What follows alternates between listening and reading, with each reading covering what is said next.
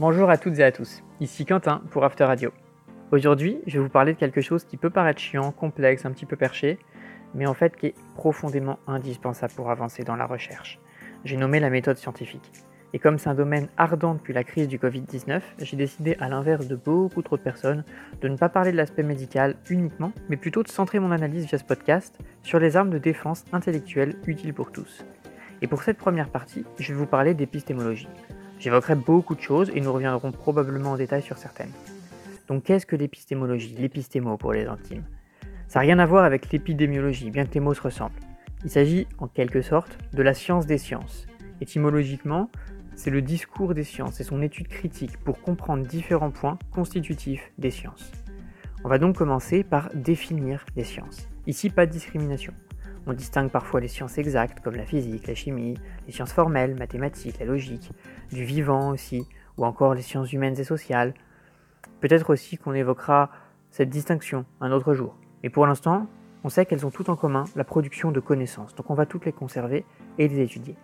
L'épistémo, c'est énorme. Entre l'histoire des sciences, les courants philosophiques, scientifiques, les définitions qui changent, qui s'actualisent en suivant la méthode scientifique, on pourrait y passer des heures.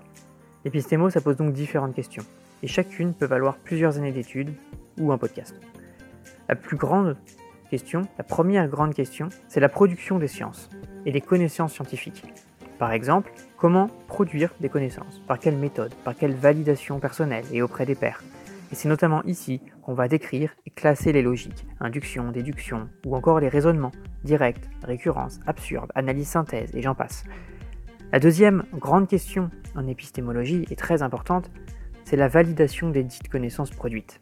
Et évidemment, c'est ce qui m'intéresse le plus, donc croyez-moi, on en reparlera. C'est aussi ici qu'on a toute la méthode scientifique au sens commun du terme.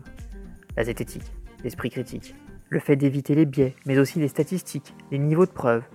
En bref, comprendre les connaissances qu'on a produites précédemment.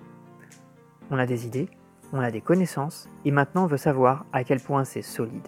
Avant d'avancer, d'attraper cette prise pour faire avancer les connaissances, j'ai besoin de savoir si la connaissance va céder à ses détracteurs. Et la science est justement ça. Dire que c'est vrai jusqu'à preuve que ça ne le soit plus. La science ne produit pas des vérités. Elle explique de mieux en mieux et elle s'autocorrige. Et c'est aussi ici qu'on parle notamment de répétabilité, de reproductibilité, de réfutabilité. La troisième question, en épistémologie, c'est l'organisation des sciences et des connaissances. On distingue des liens entre les disciplines et on rend comparable ce qui n'est pas forcément comparable au premier abord. On attribue des termes formels et on se met tous d'accord sur ce qu'est un théorème, une loi, un lemme, une proposition. Bref, on prend notre feuille et on la met dans le bon classeur. Et enfin, la quatrième et dernière grande question, elle porte sur l'évolution des sciences, des connaissances et la dynamique temporelle, spatiale de ces dernières.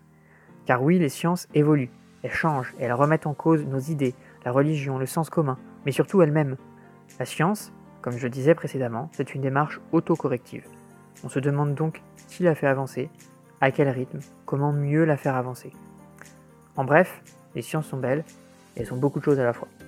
Et mieux les comprendre, c'est mieux en faire, et c'est surtout être plus alerte dans la vie de tous les jours, et euh, à chaque fois qu'on ouvre la bouche ou que quelqu'un nous dit quelque chose. C'était Quentin pour After Radio. N'oubliez pas de revenir pour la suite.